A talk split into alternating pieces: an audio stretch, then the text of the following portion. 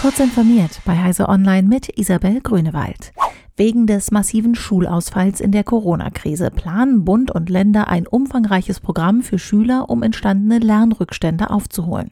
Nach Angaben von Hamburgs Bildungssenator Thies Rabe haben sich die SPD-geführten Bundesländer nun auf konkrete Eckpunkte verständigt.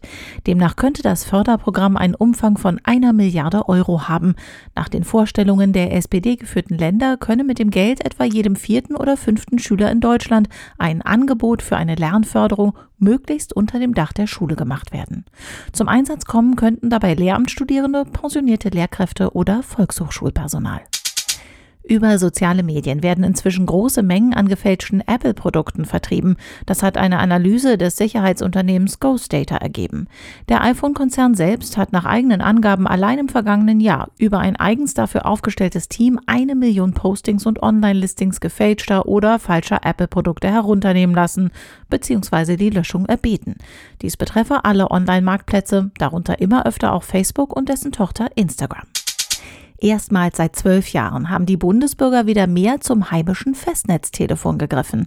2020 fielen in Deutschland 104 Milliarden Gesprächsminuten über das Festnetz an und damit 10 Milliarden mehr als ein Jahr zuvor, wie aus Zahlen der Bundesnetzagentur hervorgeht.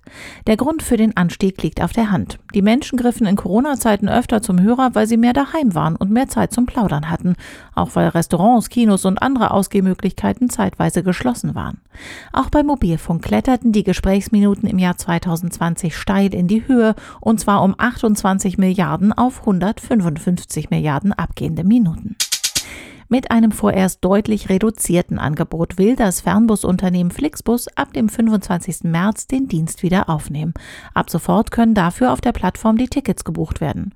Zunächst sollen wieder rund 40 Ziele angefahren werden, darunter stark nachgefragte Strecken wie Berlin-Hamburg oder Berlin-München.